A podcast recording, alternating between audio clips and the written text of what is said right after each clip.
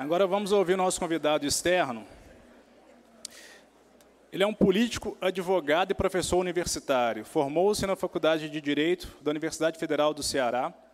Foi vice-escola na Law School de Harvard. Foi deputado estadual, secretário, secretário de Saúde do Ceará, prefeito de Fortaleza, governador do Ceará, ministro da Fazenda, ministro da Integração Nacional, foi candidato à presidência da República em 1998, 2002 e 2018, e foi presidente da Transnordestina e um dos diretores da Companhia Siderúrgica Nacional. Autor de três livros, No País dos Conflitos, 1994, O Próximo Passo, uma alternativa prática ao neoliberalismo, 1996, Um Desafio chamado Brasil, 2002. É idealizador de um projeto nacional de desenvolvimento que contempla ciência tecnologia e inovação como parte do desenvolvimento nacional. Ministro Ciro Gomes.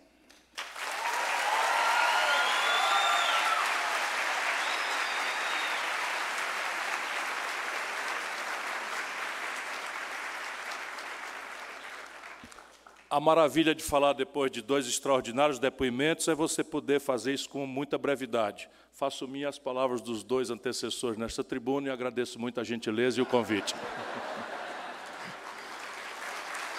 Porém, a tragédia é que me cumpre aqui refletir consigo é, por alguns minutos sobre essa questão da centralidade da inteligência, da ciência, da tecnologia, da inovação, eu agrego a cultura, da educação, numa compreensão estratégica de desenvolvimento.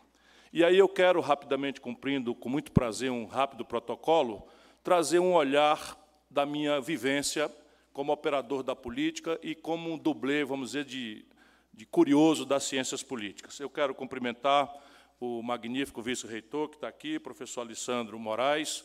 Já sei que o senhor tem que sair, portanto, fique à vontade aí no, no, na hora que for necessário.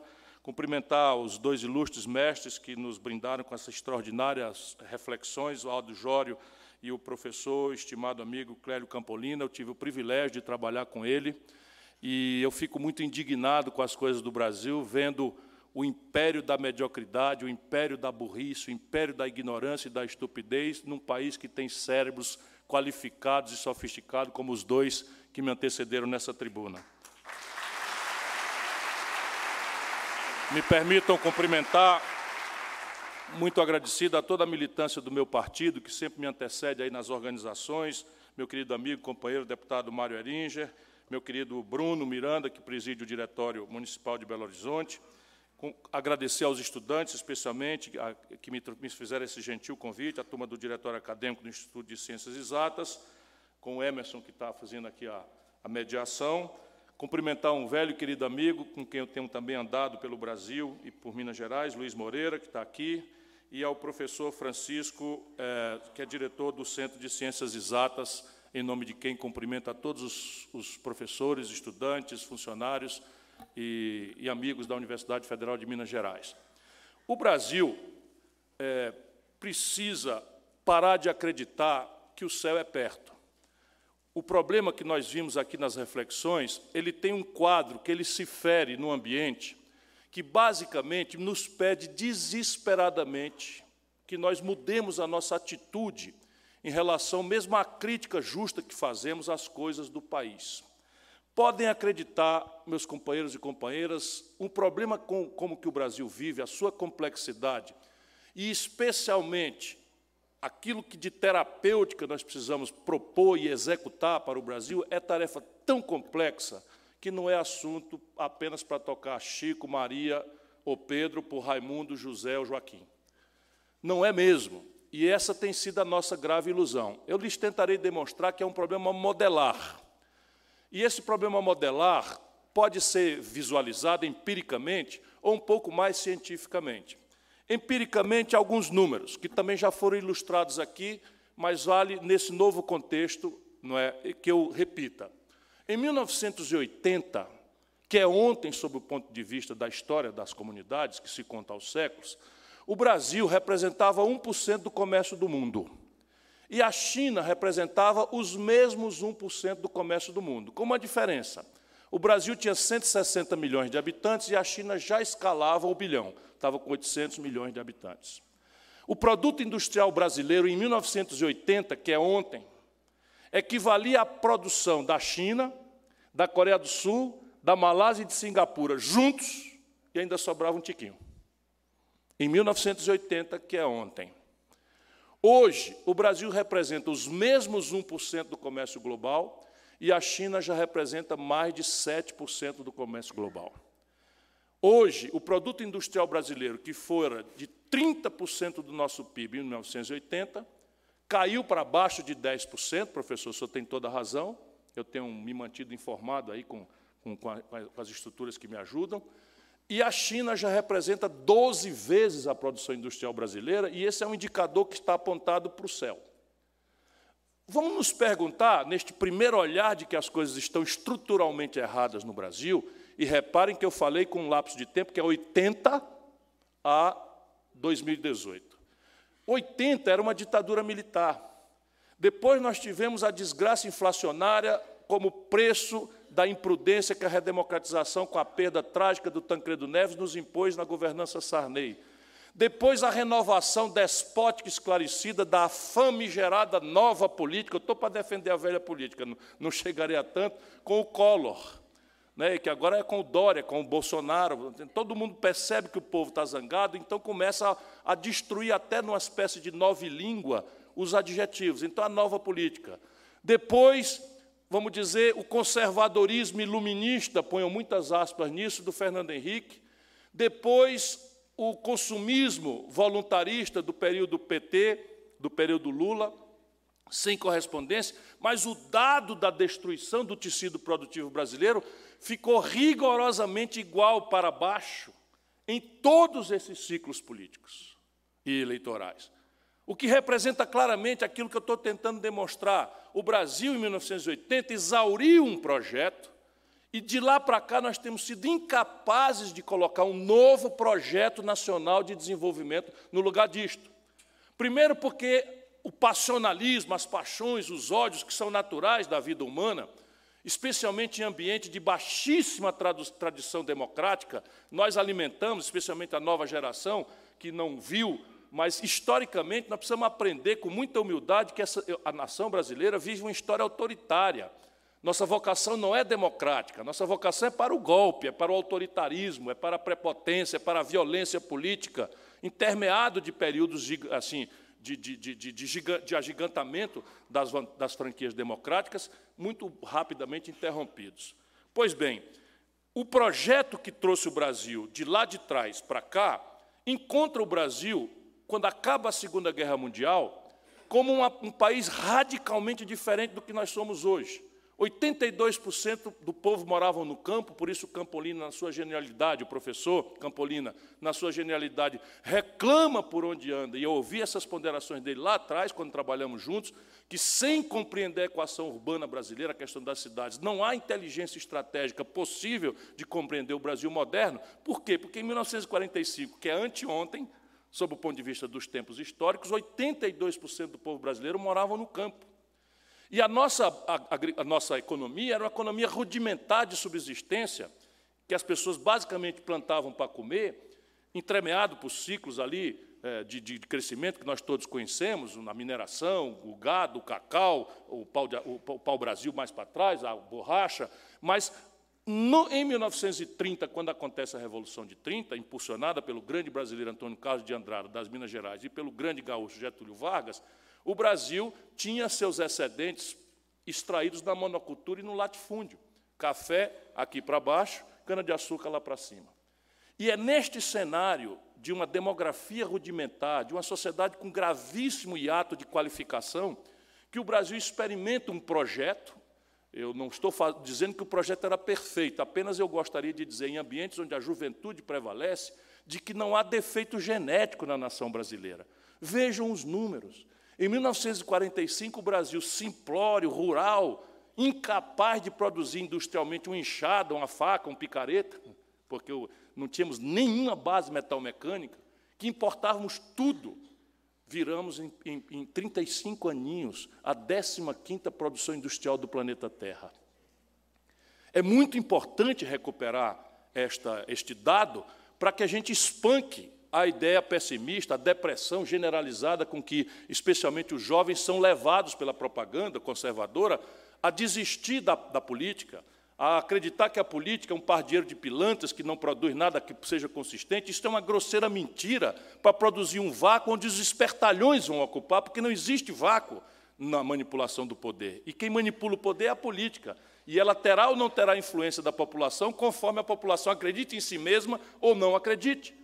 Quem que produziu o Brasil para o bem e para o mal? Se o Cruzeiro do Sul que abençoou o nosso céu é o mesmo, se o chão é o mesmo, pródigo, generoso como é o chão brasileiro, se a nossa gente mestiça, contraditória, linda, maravilhosa, cruel, às vezes, e que hoje está rondada aí por mil hiperfragmentações, é a mesma gente. Qual é a variável que muda para que o Brasil cresça a taxas de até 15%? E agora nós estamos do ano 80 para cá, na média, crescendo 2,2% a economia, enquanto a população cresce quase a mesma coisa, 1,7% ao ano. Foram perfeitas as instituições, fossem perfeitas as instituições de distribuição de renda, e elas são justamente o oposto, é possível afirmar documentadamente que o Brasil está parado do ano 80 para cá.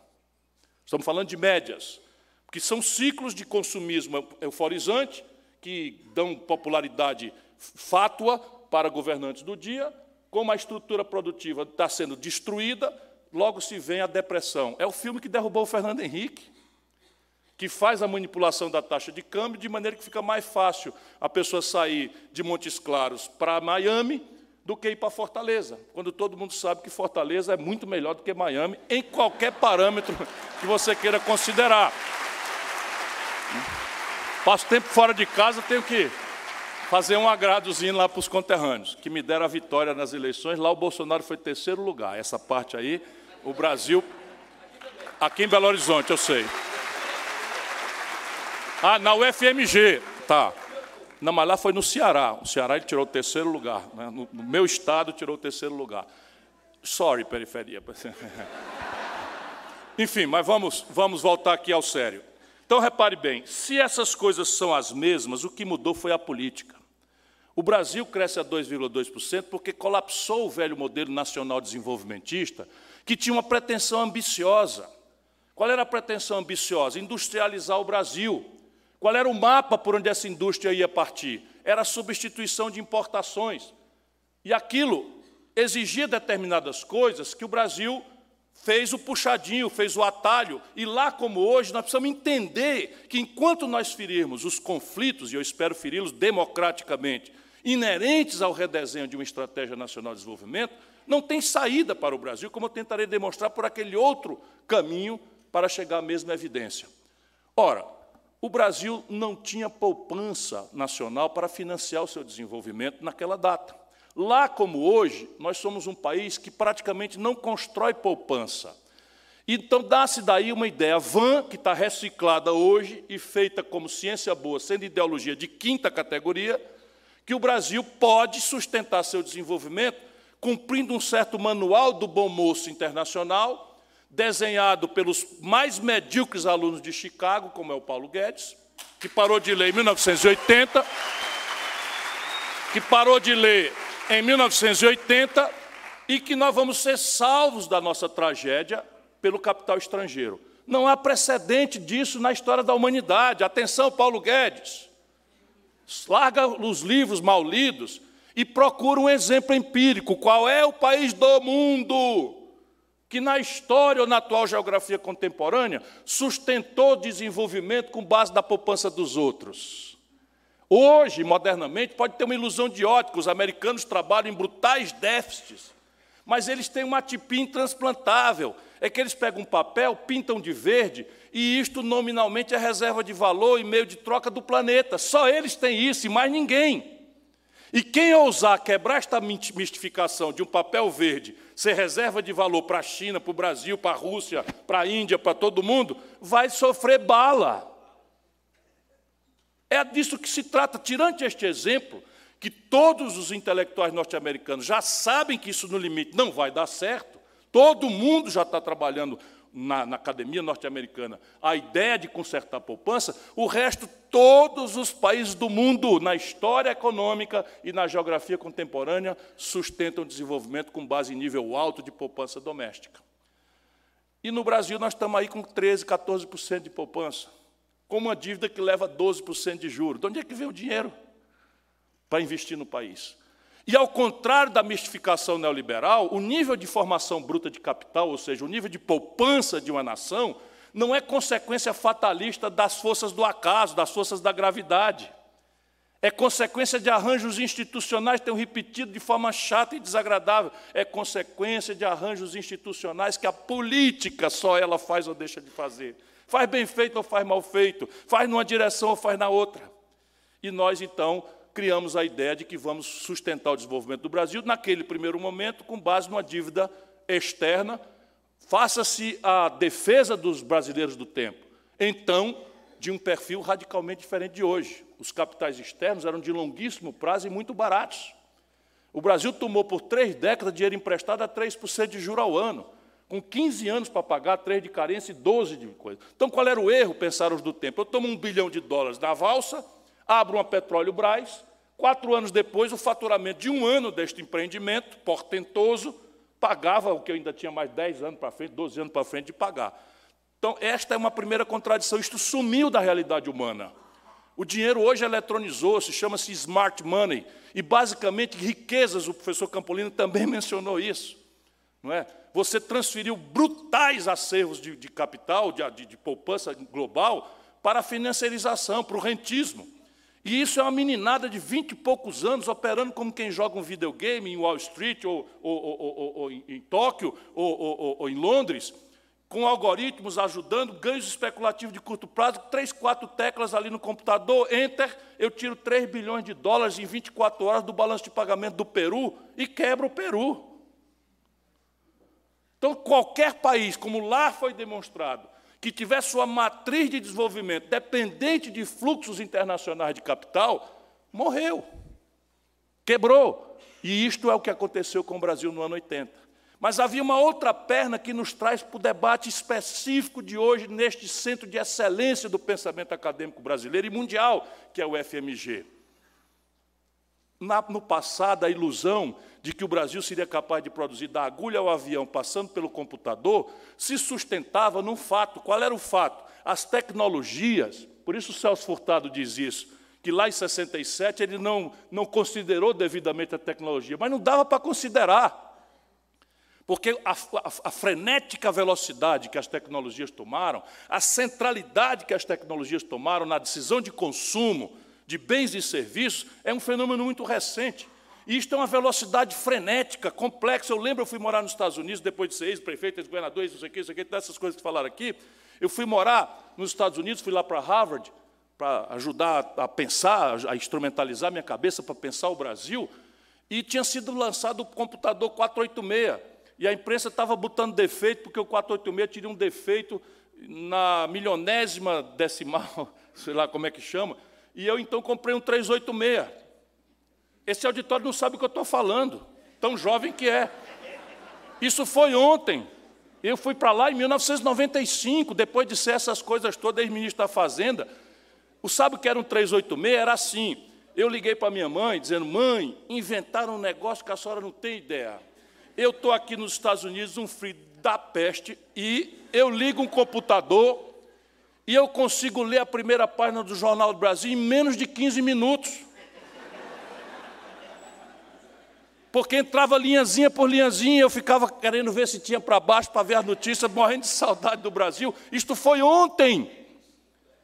A sofisticação tecnológica mudou de tal forma e tomou tal centralidade.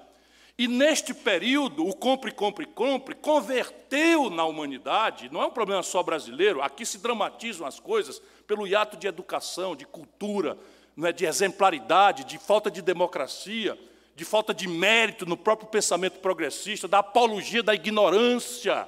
Ou nós botamos um fim na apologia da ignorância. Só nesse país a presidência da República é um lugar para estagiário. Vocês já reclararam isso? Com todo respeito aos estagiários. Mas repare bem, e alguns deles até acertam a mão. Até acerta a mão, mas Fernando Henrique, experiência anterior, nunca administrou uma bodega. Lula, experiência anterior, nunca administrou um botequim. Né? Fernando, é, é, é, Dilma, nunca tinha disputado uma eleição de vereador. Bolsonaro, 30 anos, 28 anos de deputado, nunca administrou um pé de bodega dos pequenos. Michel Temer, 40 anos de roubalheira, vice-presidente da República em nome da popularidade de aquele dedaço que o Lula tinha capacidade de fazer, ou tem capacidade de fazer no Brasil. Desculpa, eu vou refletir um pouco nesta questão, porque é o drama que nos assola.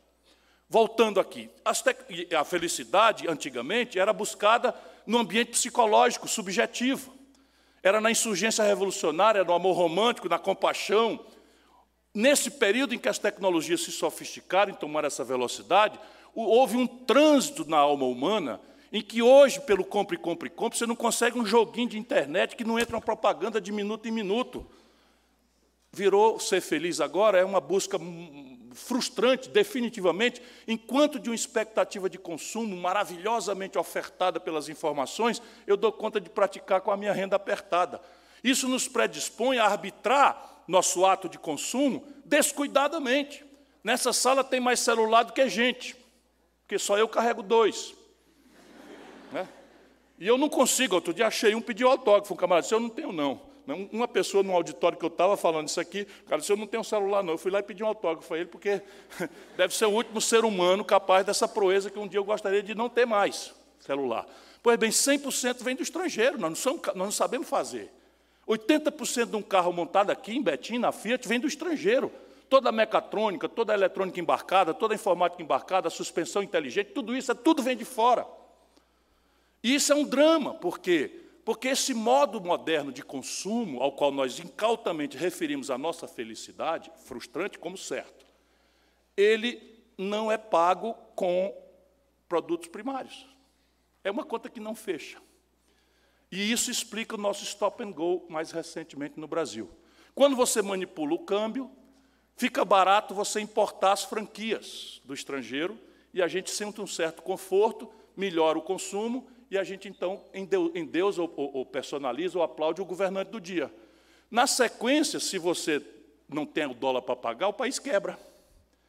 Quando o país quebra, aquilo que era euforia despolitizada vira ódio despolitizado também.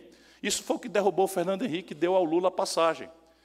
E é o filme, é um negócio que chega a ser pitoresco, como o filme é igual, e a gente se recusa, porque também a grande imprensa está a serviço desta, desta engenharia, que atende a interesses muito complexos. A Dilma foi a mesma coisa. Olha aqui, se o Lula tivesse tomando posse hoje, professor uh, Aldo, Ado, nós estaríamos com a taxa de câmbio em R$ 9,20. O descalabro do Fernando Henrique, a quebra do Brasil e, a, e o componente especulativo, a preço constante, o dólar que está a R$ 4,20, R$ 4,00 e não sei o quê, ali vai chegar a 4,20, 4,02 ou 4,05, o dólar estaria hoje a R$ 9,20. Quando o Lula, oito anos depois, entrega o governo para Dilma, a mesma taxa de câmbio estava em R$ 1,75. Portanto, na prática, se os preços se transmitem praticamente de forma instantânea da taxa de câmbio para os preços da economia popular, o Lula deu quatro vezes de expansão no consumo popular brasileiro, que a diferença entre 9,20 e 1,75 é quase multiplicado por quatro. E aí vale a pena, quem me acompanha já está cansado de saber, mas eu, se não tem mérito, eu vou fazer pela repetição. A gente precisa dominar esse assunto, câmbio, por quê? Porque ele influencia todos os preços da vida do povo. E o povo não é dado ao povo saber disso. Portanto, veja bem, o, o Brasil não compra dólar, o povão, mas come pão. E pão sabe como é, né? É trigo. E trigo, o Brasil não produz, compra do estrangeiro. Então, se o trigo sobe de preço, o pão sobe de preço. Se eu preciso de um real para comprar um dólar de trigo, e de repente preciso de quatro reais para comprar o mesmo dólar de trigo, o preço do pão sobe. Toda a química fina, todos os meus diagnósticos médicos, os carros, os celulares, os eletroeletrônicos, a informática, tudo é sensível a câmbio, portanto, está sujeito a essas oscilações. E há uma brutal ilusão de que o Brasil pode aceitar o que as, os centros dinâmicos da economia global marcaram para nós, que é uma especialização produtiva, em que o Brasil seria a grande fazenda produtora de proteínas vegetais e animais e o, a, o grande buraco de onde se extrairiam os minérios in natura, para fazer o insumo barato para as nações desenvolvidas. Essa conta não fecha. E aí pergunta, por que, que não quebrou com o Lula?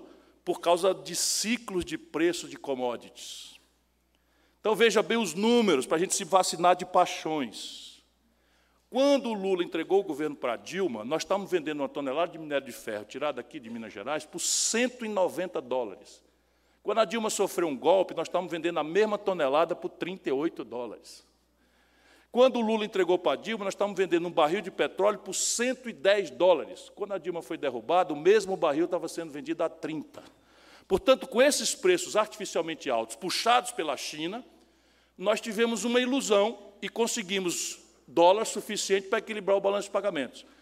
Esta realidade está piorando estrategicamente toda hora. Nesse momento em que a economia está em depressão, o Brasil está com um rombo no semestre já de quase 70 bilhões de dólares na, na balança de manufaturados.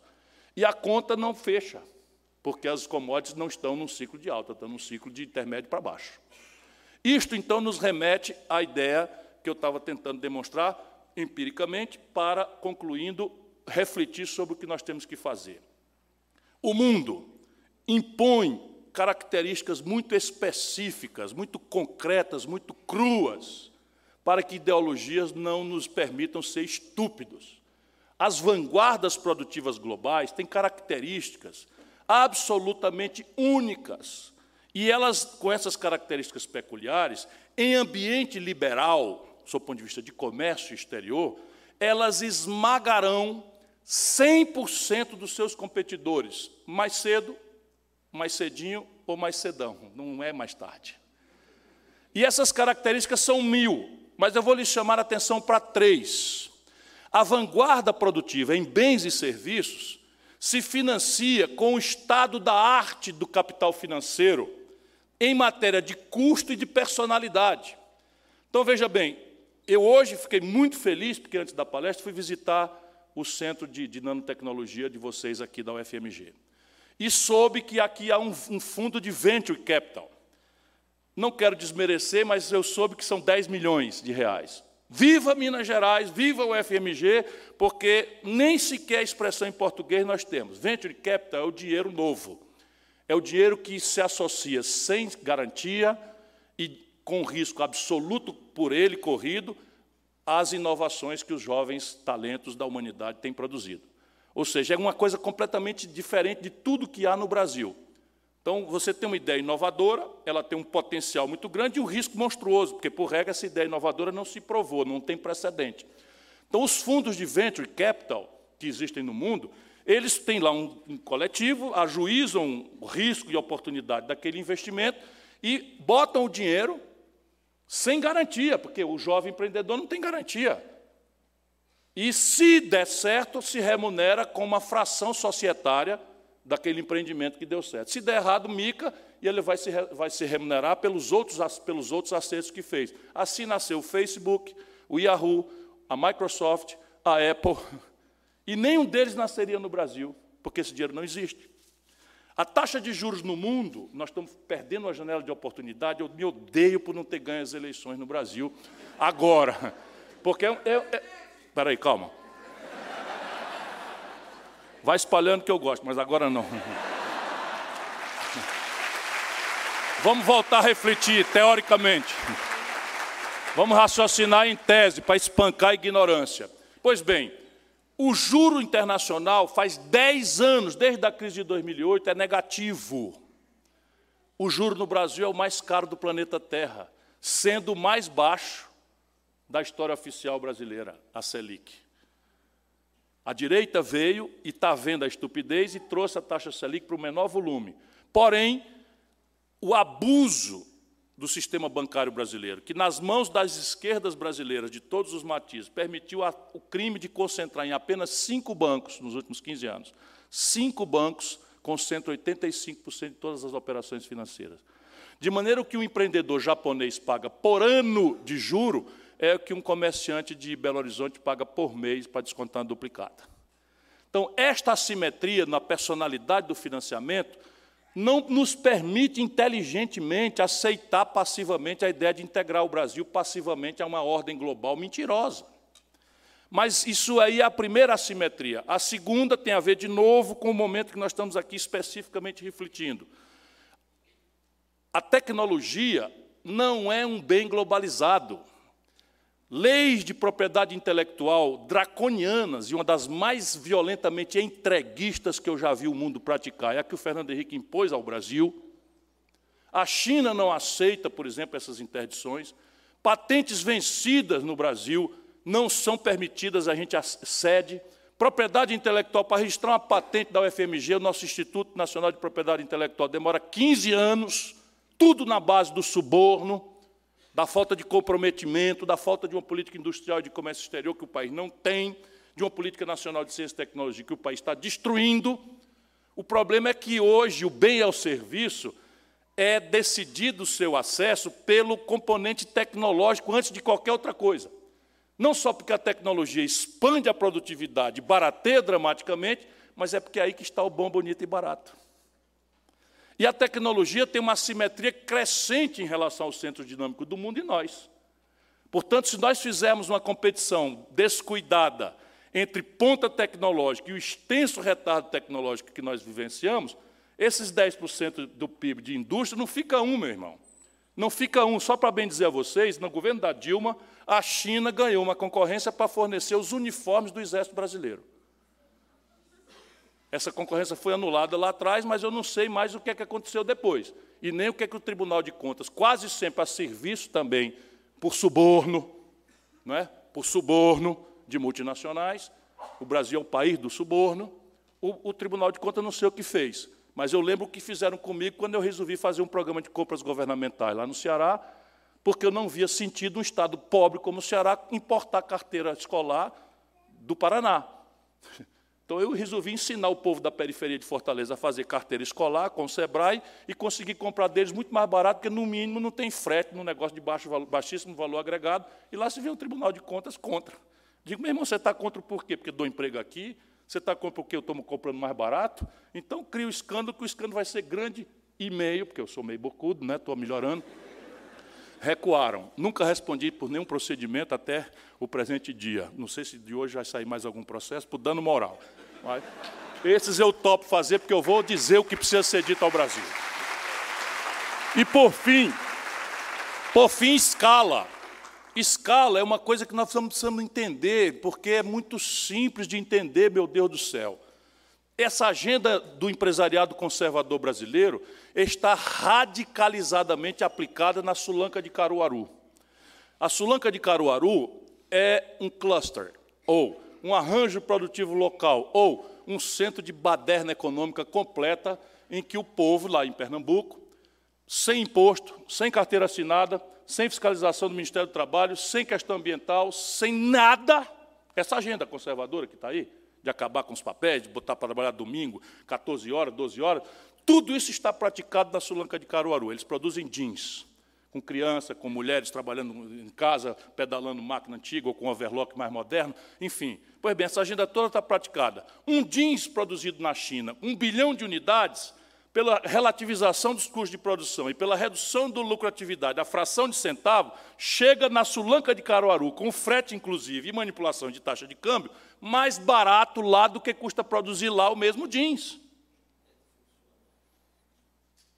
Agora mistura as três assimetrias. Um país que tem um extenso anacronismo tecnológico, que é estrangulado no financiamento há décadas e que trabalha em pequena escala, porque sete em cada dez empregos são germinados em pequena empresa, e bota para competir desintermediariamente, arbitrado por um consumidor ocupado apenas de pesquisar, porque a vida é dura, o que é bom, bonito e barato. Não fica um. E este é o drama brasileiro. Tem saída? Tem. Mas não é trocando Chico, Manel ou Maria por Joaquim, Pedro ou, ou, ou, Joaquim, ou, Tereza. O Brasil precisa colocar em debate um projeto nacional de desenvolvimento. O que é que supõe projeto? Supõe o fim da ilusão neoliberal. Porque o neoliberalismo anuncia com grandes atrativos de propaganda o mundo ótimo. Qual é o mundo ótimo? É um mundo de uma competição tão agressiva que o Deus consumidor vai ter ao seu dispor o melhor produto ou serviço, obrigado, Luiz, o melhor produto ou serviço ao menor preço. E o obstáculo a isso, na mitologia, é o Estado corrupto, balofa. Agora estão anunciadas 18 privatizações. E aí a privatização é vendida assim muito rapidamente, porque olha o que fizeram com o Correio. Não lembra das cenas do, do, do cidadão recebendo propina? Ou seja, a vaca empesteou mesmo de carrapato, eu não tenho a menor dúvida. E a solução desses gênios com J é matar a vaca, para resolver o problema do carrapato. Não é?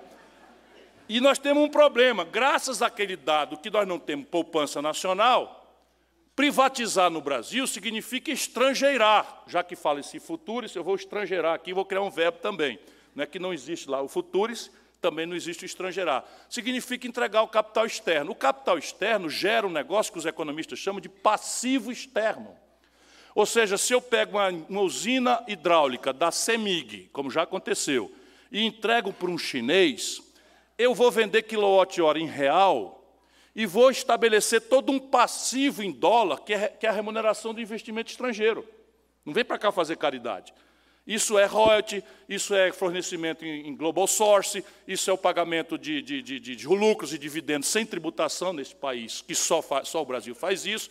E aí eu gero um passivo em dólar e não tenho dólar, porque eu vendo quilowatt-hora em real. Vou vender o correio, é um non-tradable. Salvo algum pacote de e-commerce que vá para o estrangeiro e que fature eventualmente uma tarifa em dólar, é e-commerce. É, é, fora disso, o, o correio fatura em real. Aí eu vou entregar para a Amazon, que vai se remunerar em dólar. Então, e veja, nada contra, em tese organizacionalmente, se a gente tivesse um projeto que definisse com clareza estratégica quem faz o quê, qual é o papel de quê. Então, projeto significa plano meta, objetivo, prazo, supervisão, avaliação, controle. Eu quero que um brasileiro bolsonarista fure o meu olho, ou um temerista, ou um dilmista, ou um lulista, que fure o meu olho com um plano que diga: o Brasil em educação vai ser o seguinte em cinco anos, em dez, em quinze, em vinte. Eu quero que fure o meu olho alguém que me diga: o Brasil em saúde vai atingir tais indicadores em 10, em 15, em 20, em 30 anos. Não, não existe, é tudo da mão para a boca. Você administrar com plano, com meta, orçamento, controle, avaliação, quem faz o quê, prêmio, punição, é difícil pelas variáveis externas, pelos riscos, etc. Imagina da mão para a boca. Nacional por quê? Ora, porque a assimetria competitiva ensina que as condições de empreender são intrinsecamente nacionais, não são globais. No mínimo, eu tenho que ter uma política industrial e de comércio exterior que equivalha às condições de empreender e competir e onde eu escolha alguns protagonismos globais que me permitam faturar em dólar, de maneira que eu, agregando valor, tenha de onde venha o dinheiro para pagar meu modo de vida moderno. O mundo já não tem mais isso. É difícil olhando para a Argentina, porque eles levaram longe demais. E essa gente está querendo nos levar para esse rumo. O Brasil tem quatro complexos industriais potenciais, onde nós podemos ainda almejar, com uma política exterior competente, com uma política agressiva é, de, de, de defesa, o Brasil tem quatro grandes complexos industriais potenciais de almejar trocas globais. O complexo industrial de defesa. Eu também, como Campolina, acho que nós devíamos apostar numa coisa de vida, de humanidade. Mas deixa eu dizer aqui uma coisa: os americanos usam muitas vezes o pretexto de defesa e segurança para gastar dinheiro público em domínios civis e, preservar a retórica liberal. Por exemplo, quem inventou a internet? Quem inventou a internet foi o MIT e a turma dali. Quem pagou foi o desastre americano. Quem inventou o celular? Quem inventou o celular também foi a Universidade Americana. As patentes são todas públicas.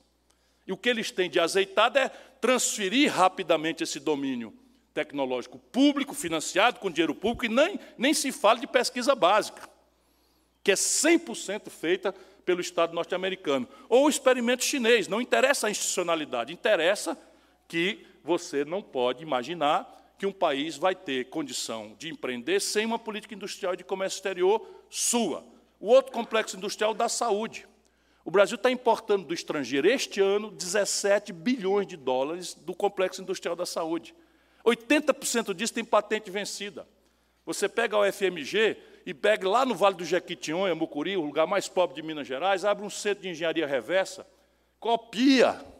É a lei do caminho mais fácil, enquanto faz uma aposta forte, pesada, prioritária em ciência e tecnologia, a engenharia reversa pode nos fazer um fast track, uma, uma, rapidez enorme, porque a compra governamental, protegida pelo status do Brasil de nação em desenvolvimento da OMC, aí o Bolsonaro vai ao Trump e o Trump diz assim: o Brasil tem que abrir mão da sua posição de nação em, desenvolvimento. E o Bolsonaro diz: sim, senhor. Idiota não sabe o que está falando.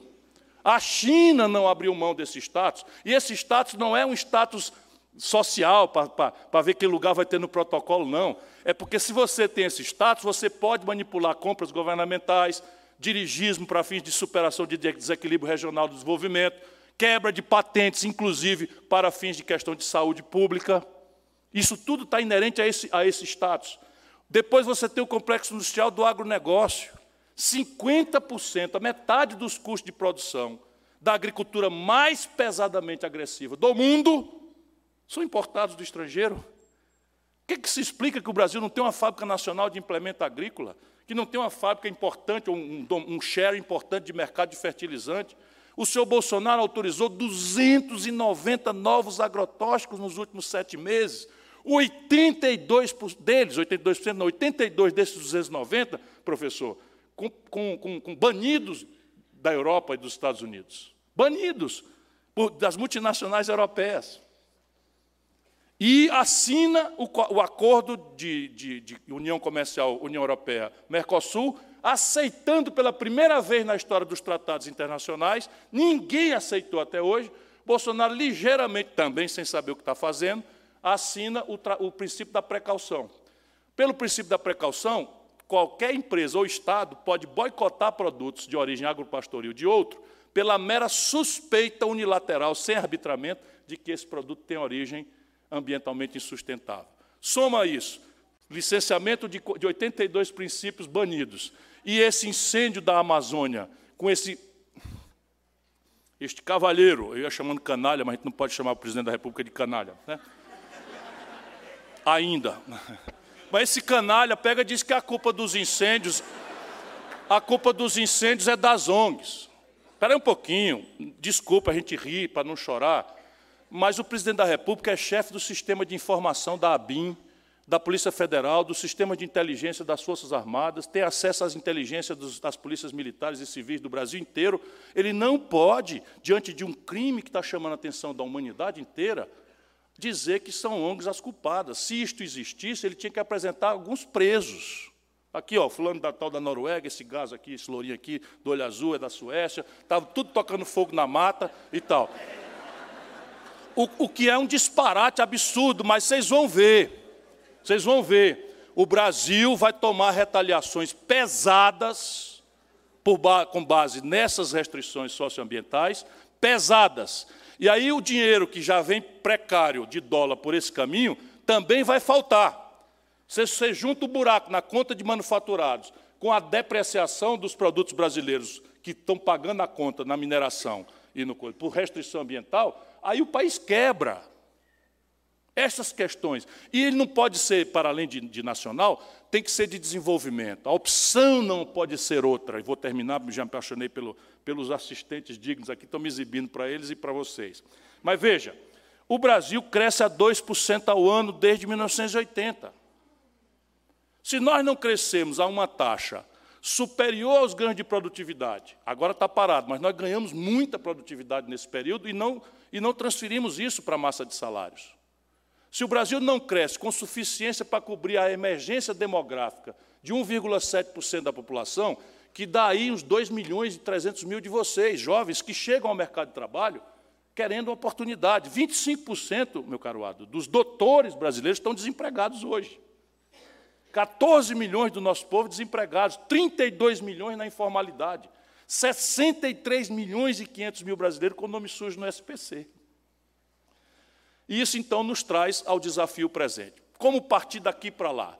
É evidente que, se o diagnóstico estiver correto, nós temos que entrar numa dinâmica de elevação da poupança nacional brasileira. Esse é um desenho que se faz, volto a dizer, pela política. Tem a ver com a forma como nós desenhamos a nossa previdência social, e eles fizeram o oposto. Tem a ver como é que nós desenhamos o nosso sistema tributário, vem aí o debate, mas eu duvido que eles façam na direção correta. vou dar alguns exemplos. O déficit público esse ano é de 130 bilhões de reais. Toda a tragédia, toda a amargura, todo o sofrimento, e o nosso povo generoso como é, está engolindo essas coisas todas e está em nome disso, que a austeridade, que quebrar o país, que nós temos que fazer, consertar a conta pública, senão o Brasil vai para o breja, etc, etc. Vou dar aqui para vocês como se resolve isso em 12 meses. Olha aqui. E eu não sou nem irresponsável. O Brasil e a Estônia são os únicos dois países do mundo, a Estônia é um pequeno país do leste da Europa, como sabem, são os dois únicos países do mundo que não cobram, não cobram tributo sobre lucros e dividendos das grandes corporações. Um tributo que eu já cobrei como ministro da Fazenda sobre a liderança do presidente Itamar Franco e que o mundo inteiro cobre, o Fernando Henrique revogou e, infelizmente, os 13 anos do PT mantiveram sem cobrar, nós temos condição de arrecadar em 12 meses 70 bilhões de reais. O Brasil dispensou este ano 386 bilhões de reais de impostos devidos. Não é sonegação, não que tem outra pancada aí para fazer. Estou falando só de impostos devidos e que o governo dispensa numa lógica clientelista, sem critérios, sem estratégia, sem obedecer a nenhuma política de contrapartida de investimento ou de contrapartida de emprego, nada. 386 bilhões de reais por ano. Vamos passar o pente fino nisso, com conversa doce, sem muita trauma, e tirar 20%, dá 80 bi. 8 e 7, 15, cadê o déficit de 130? Percebe? Então, é tudo mentira. O Brasil cobra o imposto sobre heranças, que é um décimo do, das grandes heranças. Esqueça a classe média, sempre tomando cuidado, que a intrigalhada é sempre em cima. As grandes heranças dos Estados Unidos pagam 40%. Por que, que os Estados Unidos têm um mecenato maravilhoso? O Bill Gates é um homem bom. Homem bom esse Bill Gates, botou bilhões de dólares. Sabe? Porque se ele não botar bilhões de dólares numa fundação, o fisco vai lá e toma 60% do, do dinheiro dele para o povo, para as políticas públicas. E é assim na Europa. Sabe quanto é aqui em Minas Gerais, nessa crise violenta? 4%. Aí qual é a providência do novo? A providência do novo é cortar 80 mil matrículas de ensino integral. Trata-se disso. Lá no Ceará a gente cobra 8%. Vai ver se tem atraso de funcionário no Ceará. Vai ver se a gente fala nisso há 25, 30 anos. Não tem essa conversa de picar salário, de reter cota parte de ICMS dos estados. E o Ceará é um estado paupérrimo do Nordeste brasileiro. Trata-se de praticar coisas que você anda falando por aí. Lá eu só tenho coragem de andar falando, porque lá a gente fez. Agora nós chamamos todos os incentivos fiscais. Nós não temos crise, nossa crise lá é na taxa de investimento. Chamamos todos os beneficiários dessas renúncias fiscais, dizendo: ó, tem um sacrifício aí, vamos cortar 15%. Isso que eu estou propondo, nós fizemos no Ceará, cortamos 15%, ninguém foi embora, todo mundo entendeu que era um momento de coisa, custa nada. Depois você tem coisas mais terríveis no Brasil. Sabe quanto o ITR desta fazendona chamada Brasil, Imposto Territorial Rural, recolhe aos cofres públicos brasileiros, ou deveria recolher? Um bilhão por ano. Sabe quanto vossos mísseis pagam de IPTU, a classe média, o povo trabalhador, tudo dentro? 20 bilhões. Faz sentido? que a classe média e o povo trabalhador pague 20 bilhões de reais de IPTU e o imposto territorial rural brasileiro seja 1 bilhão de reais nominais, que nem sequer são recolhidos. Ou seja, esse país tem 10 mil portas de saída, somos um dos raríssimos países do mundo que tem. Falta que o país se levante, e é isso que eu vim ajudar a fazer aqui. Vamos levantar Minas Gerais, o Brasil está precisando de novo.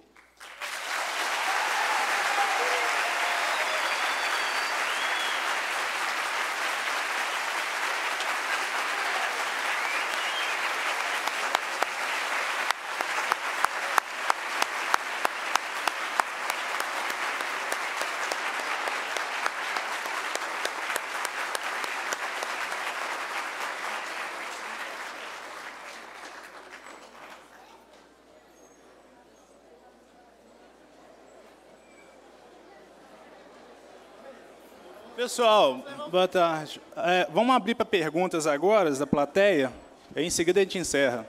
Vai, vai andar com o microfone aí para quem quiser.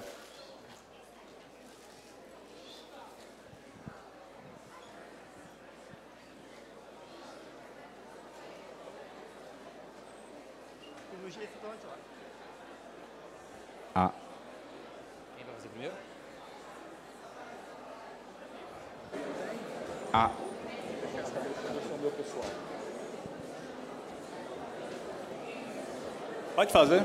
Pode. Meu nome é José Adriano, engenheiro de software pela Towson University, em Maryland.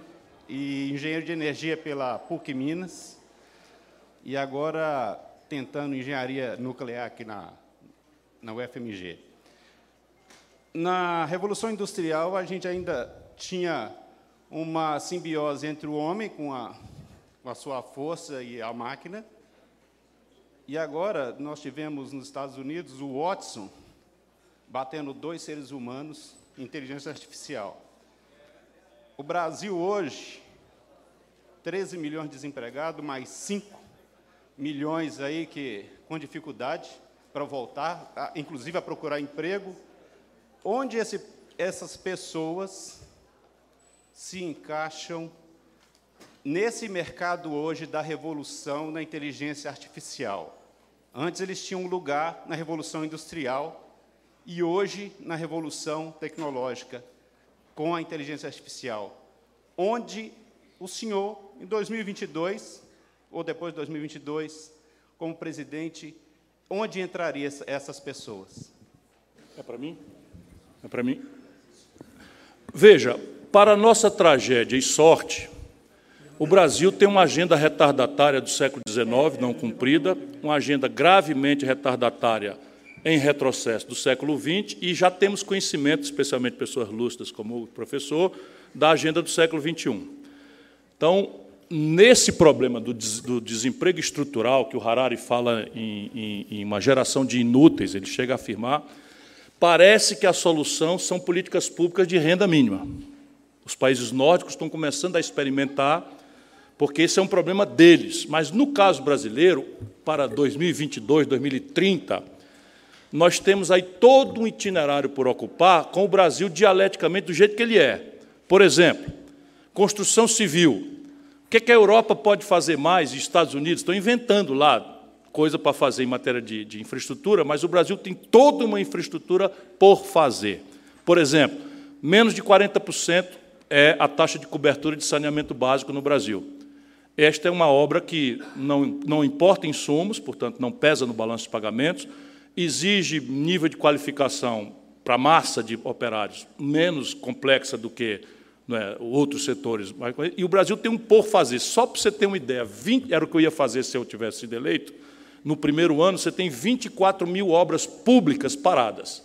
Qual é a vantagem da obra pública parada? É que ela já licitou, já tem projeto, já tem o licenciamento ambiental, e, e, a grande equação aí é do financiamento. Se você tiver detratos à bola, e modernamente, se não fosse a imbecilidade, desculpa, eu estou ficando muito agressivo, porque a imbecilidade, a imbecilidade manda. Se você pegar o município, vamos pegar o município aqui de, de, de, de, de, de Divinópolis, eu vou lá amanhã. Então, Divinópolis, eu não sei, vou só dar um exemplo. Divinópolis não tem saneamento básico. Isso corresponde a uma necessidade, com essas características todas.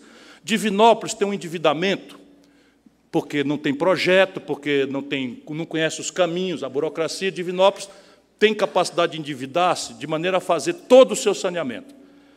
A Caixa Econômica tem exigibilidades do FGTS, que não podem ser determinadas por outro canto, de bilhões de reais. Mas, se você não quiser pesar, você tem CARF, que é esse banco novo que o brasileiro nem sabe que existe, e nós no Ceará estamos tomando muito dinheiro. Minha cidade acabo, nós acabamos de tirar 65 milhões de dólares para uma cidade de 200 mil habitantes, na CARF, ligeiro, sem burocracia.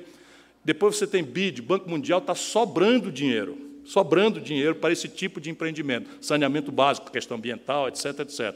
Pois bem, por que, que não acontece? Porque Divinópolis não tem projeto, então você tem que ter uma unidade de projeto. Eu, eu fui ministro da Integração Nacional a grande negociação do São Francisco passava, como era corretíssimo, me abandonaram, por uma agenda de revitalização do Rio. E eu comecei a separar uma grana importante para a revitalização, para pagar adiantado, vamos dizer, aquilo para ganhar boa fé, porque eu tenho um comprometimento real com essas teses. Pois bem, eu queria fazer o saneamento de Pirapora, não tinha projeto. Então, a primeira grande questão minha foi financiar projeto, criar uma unidade de projeto e aí sair do setor público, fui para as universidades. Eu achei o professor Campolino, foi nas universidades, a Tânia Bacelar, porque o Ministério não tem expertise de nada. Um bando de burocrata, alguns de muito boa fé, gente boa, e muito picareta. Eu fechei o Ministério durante 20 dias só para fechar as portas da roubalheira, que é generalizada, roubava-se lá até no celular, o aparelho e a conta. Só para você ver. E assim é o Brasil. Então você tem essa frente de empregabilidade, né? mas você tem essa coisa da indústria. Então, não é mais o, você falar, mas a Alemanha está falando em reindustrialização, os americanos estão falando em reindustrialização. Ora, mais nós. E aí, veja bem, eles estão fazendo, a guerra comercial dos Estados Unidos com a China vão, vai levar essa guerra comercial ao mundo para, para uma, uma situação de muita tensão, dificuldade, inclusive recessiva global. E nós aqui estamos fazendo o oposto desmontando a nossa capacidade de verticalização. Você pega o complexo industrial do petróleo e gás. 30%, meus companheiros, meus compatriotas, professor, 30% da capacidade de refino da Petrobras hoje estão ociosos. Escuta o que eu estou dizendo. Um terço da capacidade básica de produzir um semi-elaborado, que é gasolina e diesel, com nossa matéria-prima, estão parados e o Brasil está indo para quase 300 milhões de barris de gasolina, óleo diesel, gás de cozinha e querosene de aviação importados, 80% dos Estados Unidos. Alguém, pelo amor de Deus, me explique isso. Percebe? É uma questão de, de, de suborno. Eu, eu não consigo explicar essa irracionalidade a não ser com suborno. O Brasil tinha quatro empresas de importação de combustível, hoje tem 300 importadoras de combustível. Aí oscila o câmbio, não tem conversa, a gasolina vai para quatro reais, vai para cinco, não tem porque é câmbio. O preço de oportunidade do petróleo brasileiro não é mais custo é a especulação de Roterdã. Então, esse é um país que tem 50 portas de saída. Então, repare, se você verticaliza todo o complexo industrial de óleo e gás, eu agora estive lá no Centro de Nanotecnologia. Ali na nanotecnologia tem uma frente de novos materiais, e uma das frentes importantes é o polímero. A base pode ser biotecnológica, mas petróleo é o caminho, é, é a lei do menor esforço. O Brasil importa tudo, está importando as resinas da roupa da gente, do estrangeiro. Então você tem toda uma estratégia onde o Brasil tem vantagem comparativa global. Porque é difícil que a gente invente um computador brasileiro. Eu não duvido, se a gente botasse uns 10 bilhões de reais aí, sairia um chip verde e amarelo, eu não tenho a menor dúvida. Eu desconfio só que ele tire a capacidade de processamento daquele meu 486. E aí a grande pergunta é: não dá mais. Né? Mas avião, a gente está na ponta do mundo, entregamos para a Boeing. Sabe o que, é que nós estamos entregando? Um projeto que foi financiado com dinheiro público, chamado KC390, que é um supercargueiro que tem uma fila de compra de 20 bilhões de dólares. 20 bilhões de dólares. Essa fábrica vai para Delaware. Porque esses canalhas entregaram a Boeing pelo preço do hotel Cabana Palace a Boeing. E nós tínhamos uma Golden Share, isso não é um negócio privado, não. Nós tínhamos uma Golden Share, que é uma ação que dava, pelas razões óbvias, poder de veto ao governo. E esse governo do senhor Jair Messias Bolsonaro, com nove oficiais generais ministros, entreguistas, bandidos, entregaram a nossa joia tecnológica para os americanos, para fechar a, a Embraer. Para fechar, não é para outra coisa, não. Para fechar, o que eles querem é engenharia e vão produzir nos Estados Unidos. Então você tem caminhos agora. Na sequência, os serviços sofisticados de uma cadeia produtiva industrial sofisticada têm que ser planejados e perseguidos também. Por isso, nanotecnologia, engenharia genética, biotecnologia, robótica, nanotecnologia, como já falei, novos materiais, supercondutores, tudo isso tem que ser uma nova frente em que o Brasil cumpre, por exemplo, a agenda do século XIX. Qual é a fronteira de empregabilidade de uma reforma agrária não feita? Percebe? De quê?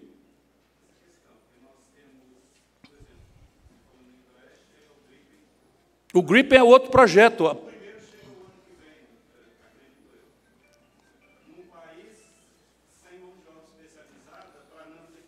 Sim. Não, o drama é real, que você está percebendo. Eu apenas não me deprimo porque eu acredito que tem saída. Está fechando portas estratégicas. Quando você tira a Embraer, você está fechando a porta do complexo industrial da defesa naquilo que ele mais importa.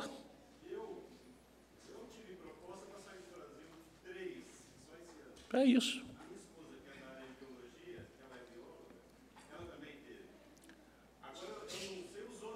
Todo mundo.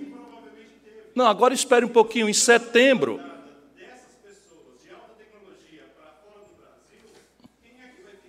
Ninguém.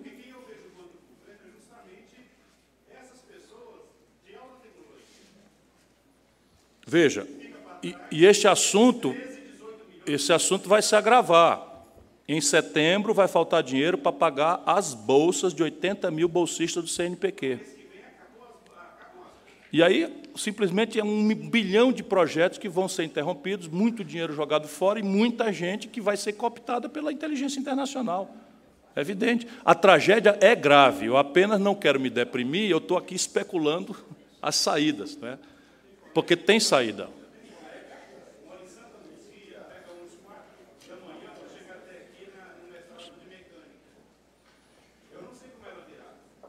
Não vem, vai interromper vai interromper. É uma tragédia. É uma tragédia. É, pode ir. Pode ir? Pode. É, Ciro, é, meu nome é Reni, professor da, tô aqui, professor da Engenharia Eletrônica, colega do Ado. Votei em você na eleição, vou votar de novo. Conta com o meu apoio.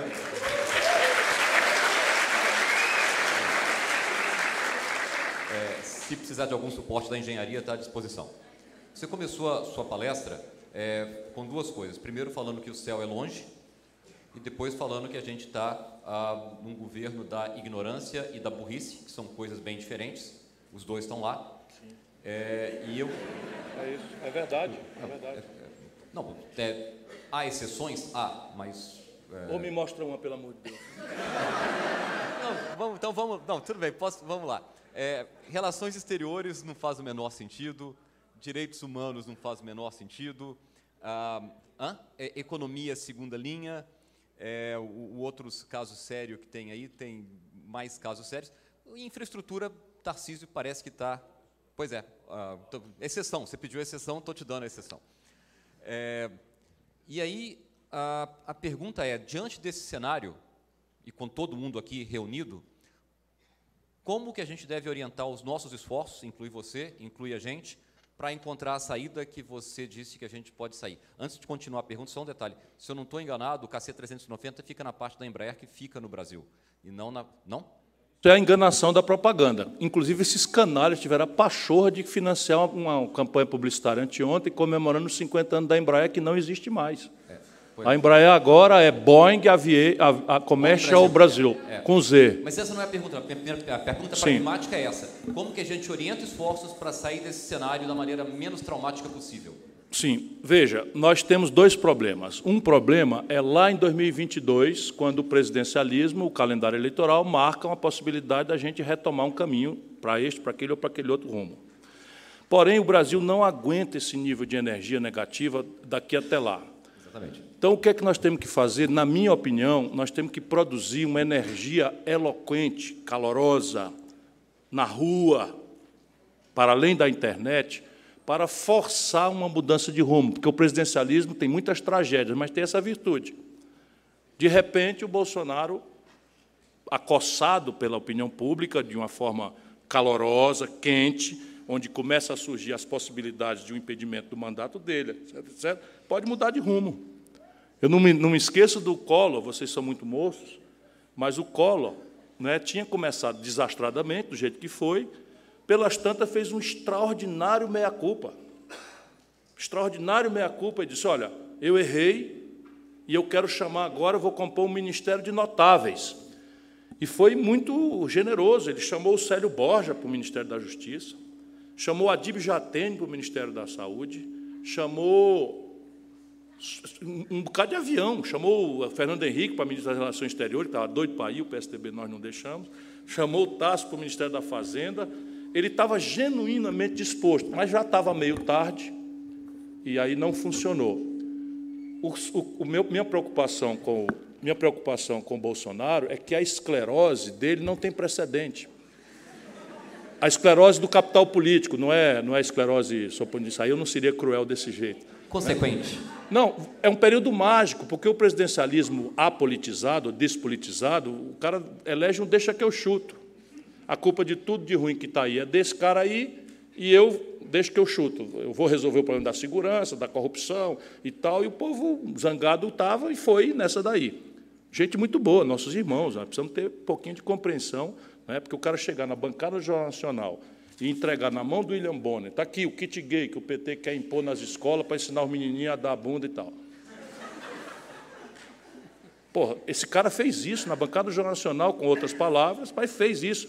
E a Rede Globo não fez uma novelinha para explicar que isso era uma grande mentira, que esse kit gay nunca existiu, que ideologia de gênero não existe, nunca ninguém isentou isso, ninguém trabalhou isso, não há nenhum documento trabalhando essa história de ideologia de gênero, não sei o que, nada disso. Mas por quê? Porque as organizações Globo queriam ver o Satanás e não queriam ver nem o PT, nem eu. Então, não é que ela queria o Bolsonaro, não, ela, todos eles queriam o Alckmin. Portanto, existe uma coisa aí no Brasil que nós já estamos ganhando. Eles já não estão conseguindo nomear o que eles querem, já estão aceitando a lei do pior. E eles agora estão preparando, vão preparar o Hulk, vão preparar o Dória, vão preparar. E eles todos vão trabalhar o imagético do ideário do Bolsonaro sem as loucuras e patuscadas e baboseiras do Bolsonaro. Vai funcionar.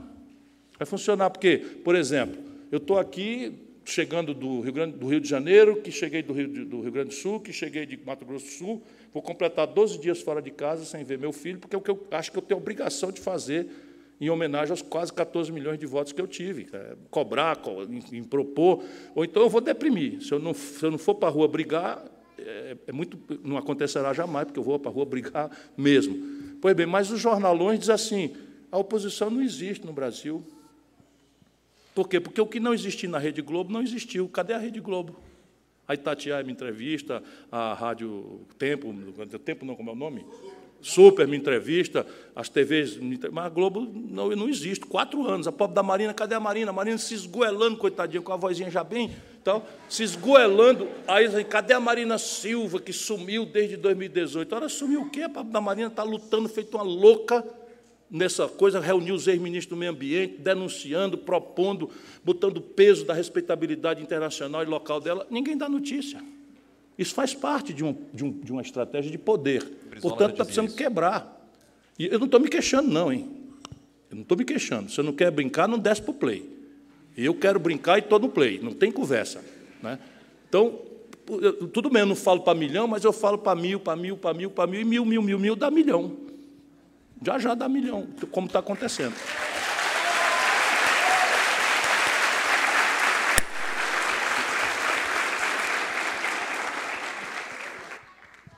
Bom dia. Ah, perdão, perdão, perdão. Desculpa.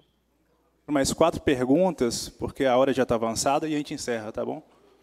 Pode fazer. Bom, desculpa, é, não, não tinha ouvido. É, meu nome é Iago, eu sou de São Paulo, não sou aluno da UFMG, mas queria agradecer muito por, pelo, pelo espaço, pelo evento, é muito bacana. Eu vim aqui é, a convite da militância do PDT e não esperava encontrar outras duas palestras boas que me fizessem falar, poxa, já acabou, né? Eu queria queria ter ouvido um pouco mais dos professores, achei que foi muito bacana. Uh, eu queria agradecer, Ciro, pela sua presença e pela diferença que você faz no campo progressista, porque ontem, em 2014, a gente fazia uma defesa muito rasa do campo progressista, era muito difícil debater economia sem ter um projeto interessante que inspirasse a, a, a, a todos, né? Era uma era muito complicado. A gente tinha que apelar muitas vezes para um discurso de que economia era para para barão, era uma coisa muito grande e muito bacana poder fazer isso. 2018 foi muito mais fácil ganhar voto do que 2014, com certeza. Eu, pelo menos, contei uns 43 diretos e alguns indiretos aí para o senhor. Ah, mas a minha pergunta não tem muito a ver com isso diretamente. É, eu sou formado numa faculdade estadual em São Paulo, e eu comecei um projeto em 2015. Esse projeto ele careceu de venture capital para virar, e hoje a empresa já está um pouco mais consolidada e funcionou, só que assim, foi muito difícil. Eu não era, de longe, o, o melhor aluno da minha turma, e eu vi que foi uma questão quase que de acaso, quase que de sorte ter conseguido investimento para poder tocar esse projeto, e hoje está empregando aí uma equipe modesta ainda, mas já em três estados do país, e é muito bacana uh, ver que o senhor, é, o, o, apesar de, vai, vamos lá, colocando no campo da esquerda, onde muitas vezes a gente tem um discurso é, apegado às pessoas da, que, que, falam sobre startups etc., serem, serem pessoas de uma linha mais liberal, mais da direita, é muito bacana ver você falando sobre isso constantemente. E eu queria saber o que, do ponto de vista de política a gente pode fazer para fazer com que esse acesso ao venture capital seja mais fácil, porque isso foi uma coisa que mudou muito a minha vida. Né? Eu saí da periferia de São Paulo, onde o senhor esteve recentemente, ali na Vila Missionária, e hoje é muito bacana poder estar tá, é, empreendendo e fazendo da minha vida diferente, da vida da minha comunidade um pouco diferente também. Eu queria saber o que, que a gente pode fazer para melhorar isso do ponto de vista de política. Há uma questão geral sobre a qual nós precisamos todos tomar posição, consciência e militância, e algumas questões específicas. A questão geral é a seguinte: numa economia onde a taxa de juros paga pelos papéis do governo é consistentemente mais alta do que a rentabilidade média dos negócios da economia real, essa economia entra em estagnação.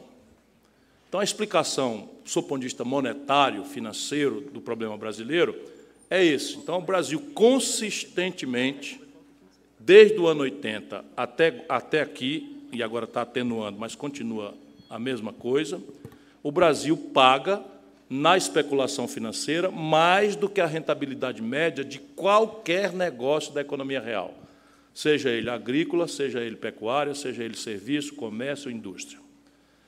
E aí você estabeleceu, como é um longo itinerário, tem toda uma geração intoxicada, em que você, por exemplo, essas políticas elas são aplaudidas pela Fiesp, pela CNI. É uma coisa impressionante o Brasil.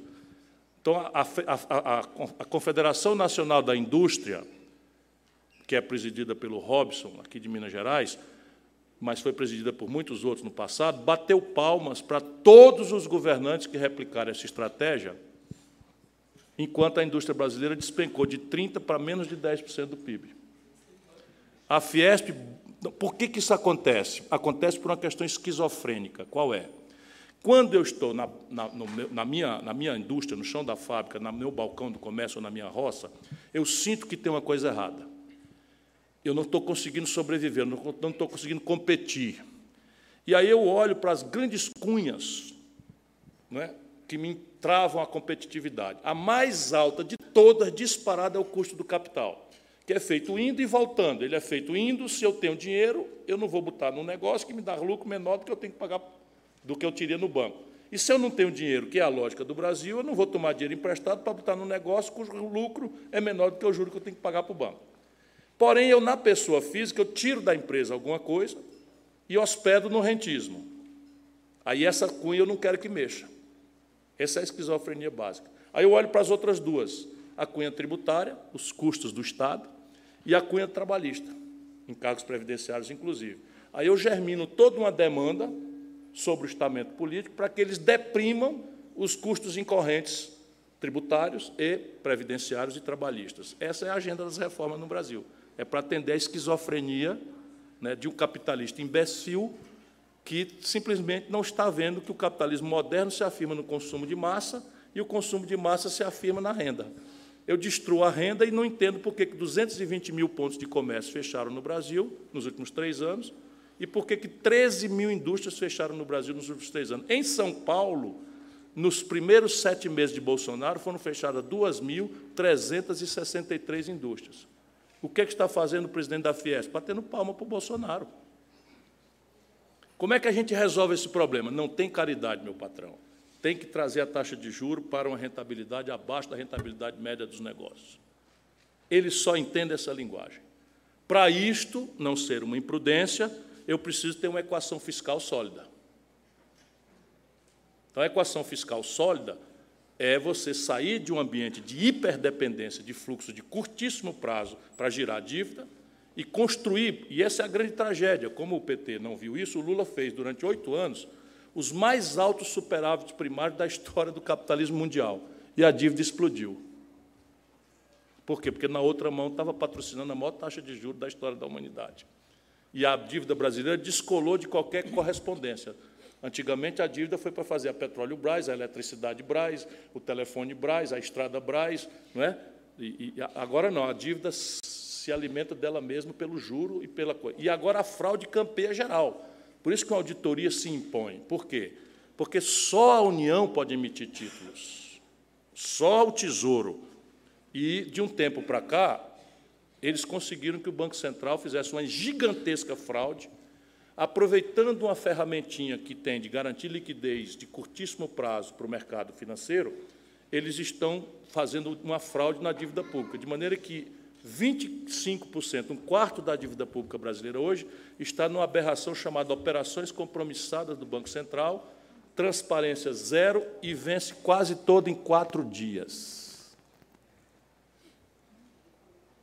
O grande problema da dívida não é o tamanho dela, é o perfil dela. Então, qualquer brasileiro sabe que vai comprar uma motocicleta, ganha dos R$ 2.000, R$ 1.800, compra uma motocicleta. Por quê? Porque a motocicleta divide em 36 vezes e aí a, o perfil da dívida é muito grande, mas o perfil da dívida cabe no bolso.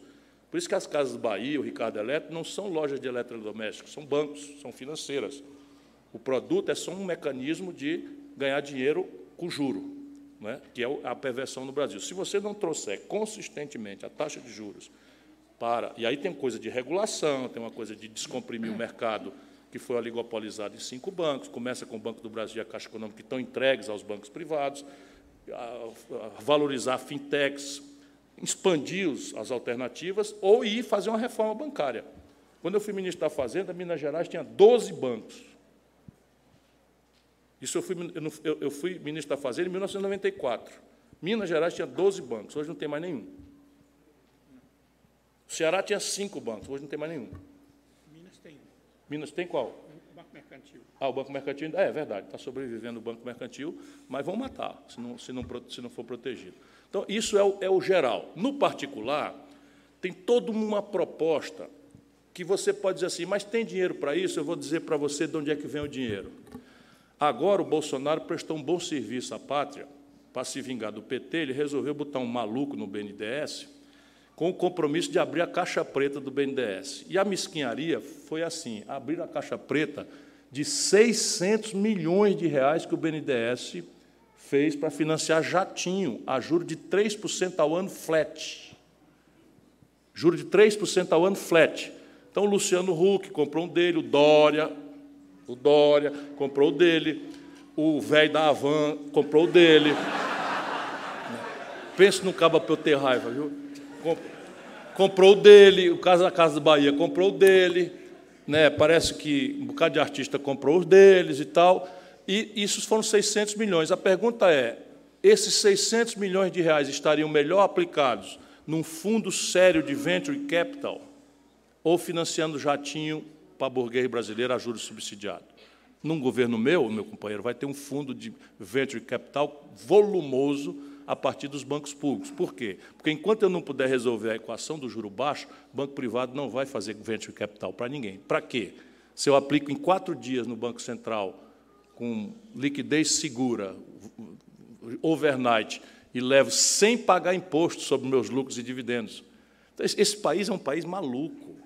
Você veja o seguinte: a agricultura está perdendo renda, o comércio desastrado, a indústria decaindo violentamente, e os bancos brasileiros tiveram 50 bilhões de reais de lucro líquido no semestre. No semestre. Projeta 100 bilhões de reais. De onde é que vem esse dinheiro? Essa economia real está toda em pandarecos, toda do contribuinte brasileiro, com uma tragédia, que nós não estamos pagando, porque estamos em déficit primário. Então, isso vai tudo para a contabilidade e a dívida pública explodindo. E esses canalhas estão querendo agora se desfazer de patrimônio. Então é como se você mantivesse um buraco na sua conta do dia a dia em casa e resolvesse tomar dinheiro emprestado do agiota e continuasse gastando mais do que pode, o agiota lhe ameaça agora botar uma faca no pescoço, você vai resolver o problema, genialmente. Vai vender a geladeira num mês, depois vai vender a cama, depois vai vender o fogão, depois vai vender a casa e vai morar embaixo do viaduto. Esse é o gênio Paulo Guedes Bolsonaro estão propondo para nós no Brasil. Isso numa hora em que a retração do capital externo não tem precedente. Eles estão sabendo que essa retórica é tudo mentira e foi a maior fuga de capital da história moderna do Brasil desde 2006. Quase 9 bilhões de dólares saíram da Bolsa de Valores do Brasil nos últimos meses. Isso os caras fazendo propaganda, que as coisas vai, que não sei o que e tal. Por favor, é, eu vou pedir para fazer pergunta rápida, porque eu já está estourando. Rápido, não, tá para que o senhor tenha mais tempo de responder. Não, mas eu acho que vai dar tempo mais duas, por favor. das Qual é perguntas e eu não consigo responder. O próximo pergunta?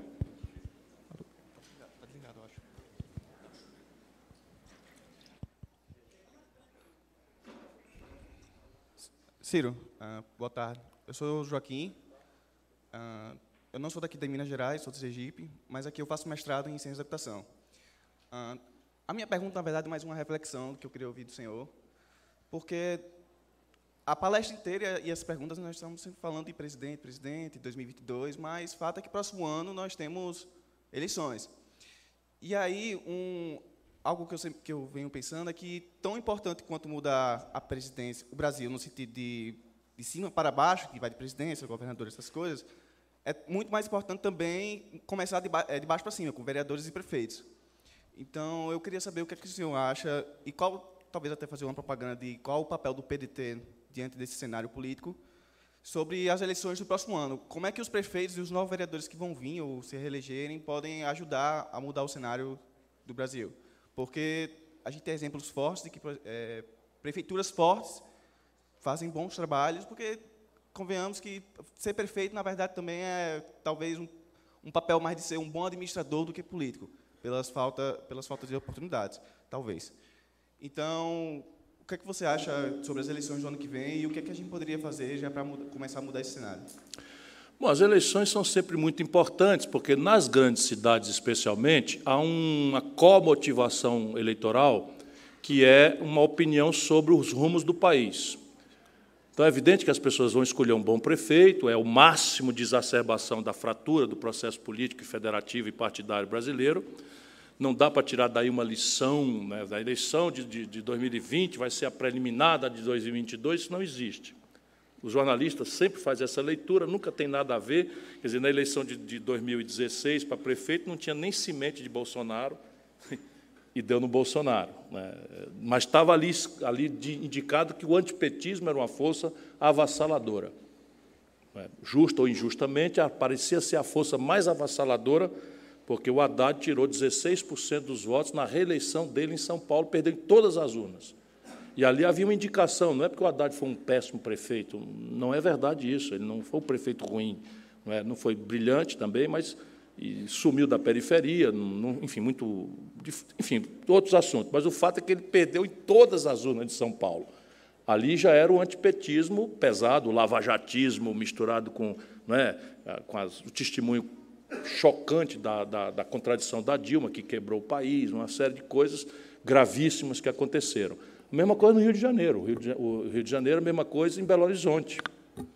Né, veio, veio o Calil e botou todos os partidos tradicionais, o sucessor do Márcio Lacerda, acho que não viu nem o azul, foi em quinto lugar, sexto lugar, e era um prefeito bem avaliado, porque havia uma onda aí. Não, é? não isso eu estou falando de prefeito. Governador eu vi, foi por minha causa. Sacrificaram o Márcio Lacerda e a Marília Reis para não deixar o PSB me dar tempo de TV.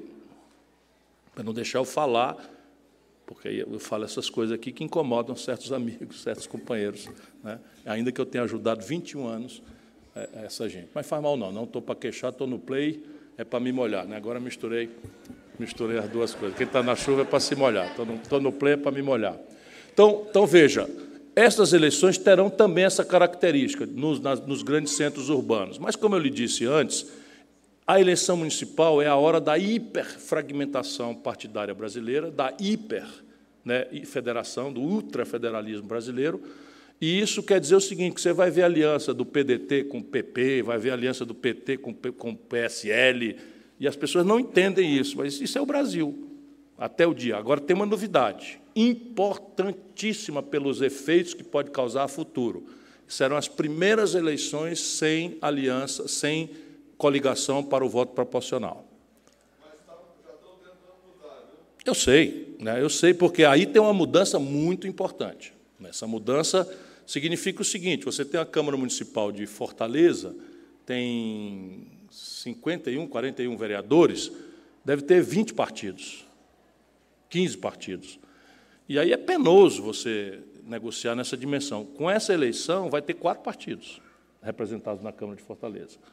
Isto muda radicalmente o cenário para o futuro, porque viram as eleições parlamentares de federais e estaduais, e cada partido vai ter que fazer, mantido o sistema eleitoral proporcional, vai ter que fazer sozinho o quociente eleitoral. o que significa que cada partido vai ter que ter candidato a presidente da República. Mostrar a cara, sustentar o, o número e tal, porque esses outros partidos que não tiverem candidato a presidente da República, que fiquem só de satélite, negociando tempo de TV e não sei o que e tal, não vão, não vão ter condição de fazer o quociente eleitoral por regra nos, nos lugares. E não é só presidente, vão ter que dar tratos à bola para ter candidato a governador. É uma mudança importante. Vamos ver se o Congresso que fez isto em boa hora não, não dá para trás. É, primeiro, muito obrigada aos três palestrantes. Meu nome é Silvia, sou estudante da graduação em Comunicação Social aqui na UFMG. A minha pergunta é como que o senhor vê o, a, a questão da integração sul-americana junto com o Projeto Nacional de Desenvolvimento? Qual a importância da integração sul-americana e essa questão em geral? Um projeto nacional de desenvolvimento precisa de duas pernas muito fortes e pouco refletidas na, no imaginário brasileiro. Isso não é por acaso. Os, os países de grande dimensão populacional e de grande dimensão continental tendem a ser culturalmente muito entrópicos. Pensar muito para dentro, não se perceberem numa, no mundo. Os, os, os, países menores percebem instantaneamente a necessidade de estarem de, de, verem como é que as relações externas estão feitas. O Brasil, o povão, não pensa. E isso é um problema, porque aí o cara pega no meio um terraplanista, ministro das Relações Exteriores, e abre confusão com o mundo inteiro, inclusive dando palpite grotesco sobre o processo eleitoral da nação que é a maior compradora de produtos industriais brasileiros, que é a Argentina. A Argentina é o terceiro parceiro comercial do Brasil no mundo e é o primeiro comprador industrial do Brasil. E o Bolsonaro simplesmente grosseira e, e sabe, negócio sem precedente, dando palpite na eleição da Argentina, mas de forma chamando o candidato favorito de bandido. Né? O camarada aguentou-se por ali e tal, mas isso daí. Agora, esse projeto nacional brasileiro, ele para se sustentar, ele precisa ter uma política exterior muito centralmente ponderada, e uma política nacional de defesa muito, muito também muito centralmente ponderada. Falaremos sobre defesa noutra hora. Mas a questão internacional. Se nós queremos interromper a desindustrialização do Brasil e, e, e reforçar, retomar um processo de modernização, nós temos três grandes desafios. Um desafio, o hiato tecnológico, um desafio, o financiamento, rebelde a Bretton Woods, e um outro desafio são regimes de preferências comerciais industriais. Então, aqui está a guia é, de, do lado pragmático das nossas relações exteriores no projeto que eu penso. O projeto que eu penso, o Brasil vai repaginar o ideário do, do, do Barão do Rio Branco, que está sendo rasgado, que são princípios que nos levam a participar de uma ordem internacional assentada no direito e não na violência, isso eh, tem a ver com princípios tradicionais do, do Itamaraty, de solução pacífica dos conflitos, não intervenção em assuntos domésticos, e por uma ordem internacional multipolar, né, em que não haja nos órgãos de, de ajuizamento uma capacidade de vetos unilaterais, como é o sistema Nações Unidas hoje. Nem advogo que o Brasil deva buscar propriamente um lugar no Conselho de Segurança Permanente, porque aí o preço é mais caro do que o benefício neste momento da vida nacional brasileira. A, a, Porém, do lado pragmático, do lado pragmático, a guia da política externa brasileira deve ser lutar no mundo por obter um regime de transferências tecnológicas sensíveis. E agora, não sei, Marerins, nossos companheiros que votaram a favor do jeito que veio do Tratado de Alcântara lá. O Tratado de Alcântara é um negócio absurdo em que os americanos, por troco de nada, estão impondo ao Brasil que o Brasil se proíba de desenvolver o seu VL o seu veículo lançador de satélite, VLS, que o Brasil não estabeleça sociedades, é, parcerias estratégicas com quem os americanos vetarem, leia-se Ucrânia, China, Índia, Rússia, que podem nos transferir, num certo fast track, determinadas sensibilidades tecnológicas. E isso é tarefa de uma política externa altiva que o Brasil tenha. O outro é um regime de preferências comerciais industriais, porque se nós deixarmos, e nós estamos sós no mundo, tem muita gente apaixonada pela China, não sei o que e tal, mas se deixar, a China vai transformar o Brasil num fazendão e num buraco de tirar minério de ferro. Nós temos que tensionar a relação com a China para que ela nos dê regimes de preferências comerciais industriais. E os quatro complexos, defesa, saúde, petróleo, gás e bioenergia e, e, e complexo industrial do agronegócio, tem tudo a ver. Trata-se aqui claramente. Então, você vê coisas práticas. Nesse momento, há uma tensão violenta da China com os Estados Unidos. A China está moderando a retaliação, esperando que o Trump perca as eleições, para não, para não erodir a relação com os Estados Unidos, que é o seu maior mercado. Mas a China ela não usou nem um traque da, dos mísseis que ela tem para destruir partes importantes da economia americana.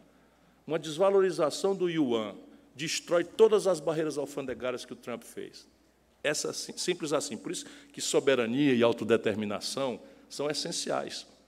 É, eles querem destruir essas possibilidades do Brasil, por isso que a China, os americanos meteram um monte de tarifa contra os produtos, ele desvalorizou o yuan.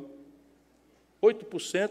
Essa desvalorização do yuan fez nula todas as tarifas. A China continua invadindo. Aí, e se a China quiser, o próximo passo tem a ver com segurança alimentar. Eles há uma opção de boicotar os produtos agrícolas americanos, de quem eles são os principais compradores no mundo. Na mesma hora, o grande fornecedor alternativo é o Brasil. De que lado nós estamos no conflito? Da China, que pode nos dar essa oportunidade, ou dos Estados Unidos, que é nosso concorrente? O Bolsonaro alinhou o Brasil com os Estados Unidos. E, e, e isso, e para começar, nós precisamos ganhar escala nessa partida. Eu, por exemplo, visitei a Argentina nas antecedências das eleições de 2018 e propus para eles assim: olha, vamos pensar sem pressa, com muito cuidado, porque eu sei bem o que, é que isso significa, em criar um OPEP dos alimentos. Está na nossa mão. Se nós pegarmos o Brasil e a Argentina, e a Nova Zelândia e a Austrália, a gente pode simplesmente garantir um, atitude, um status completamente diferente do que nós temos porque nós somos responsáveis aí por 50%, 60% da produção de proteínas animais e vegetais do mundo. Isso é o que guiaria a minha. E, finalmente, um regime de financiamento rebelde a Bretton Woods. Por que, que eu estou dizendo isso? Porque todo financiamento que a gente quer ter, a gente cai na interdição do Fundo Monetário Internacional, como está liquidando a Argentina agora. Por quê? Porque os americanos mandam e desmandam. E aí é trágico o que aconteceu. Nós começamos a criar um banco o BRICS, Brasil, Rússia, China, Índia e South Africa, por isso é o S, a África do Sul. Esse banco foi criado em Fortaleza, numa reunião do coisa, e o banco está lá congelado, sem importância, sem nada, sem dinheiro, sem nada, não fez nenhuma operação, porque o Brasil simplesmente tirou, e a Rússia está zangada com o Brasil, e a China zangada com o Brasil, e a Índia zangada com o Brasil, por conta dessas loucuras que estão se fazendo em sete meses. É macaco em casa de louça. É, bom, já não dá tempo de mais perguntas, mas eu gostaria de pedir para que a mesa fizesse as considerações finais para a gente poder encerrar o evento. Ser por primeiro, para que eles falem por último, agradecer especialmente a desfeita que vocês fizeram aos dois melhores quadros que estão nessa mesa, né, entre os três que estão aqui, mas é, eu sei que é a hospitalidade mineira, então eles preferiram dar oportunidade ao, ao, ao visitante, já que os de casa estão aqui, mas eu quero agradecer, assim, cresci muito hoje ouvindo suas preciosas lições, e é por isso que eu acredito no Brasil. Essa inteligência exuberante que nós assistimos hoje, ela está por aí. Apenas o Brasil fez uma opção pelo obscurantismo, mas a opção pela inteligência sempre poderá ser tomada. E a inteligência está aí. Muito obrigado a todos.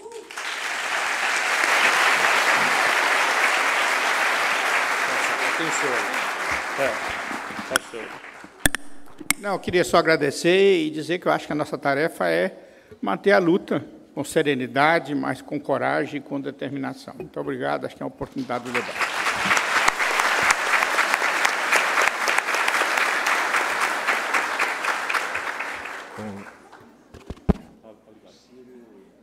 Está ouvindo aí? Tá, tá, o Ciro falou hoje que hoje em dia qualquer coisa que você faz cai uma propaganda, né? então eu vou fazer uma propaganda aqui também pergunta que teve foi sobre essa questão do, do emprego com as mudanças tecnológicas. Né? Isso foi o tema do último UFMG Talks. Né? Então, toda, todo mês tem uma palestra que é sempre dada por dois professores. Nesse caso, foi uma pessoa da, da inteligência artificial e um economista. E o economista ele discute exatamente o que, que acontece com o trabalho com essas mudanças tecnológicas. Então, busca no YouTube lá e você vai ver. E fora isso, é só, eu quero reiterar o meu agradecimento, primeiro ao Campolina por ter aceitado é, é, estar comigo aqui na, na, na posição de coadjuvante, e ao, ao Ciro por, como eu disse, por catalisar esse tipo de evento, que é o que a gente precisa que aconteça muito mais no Brasil. Então, obrigado a todos.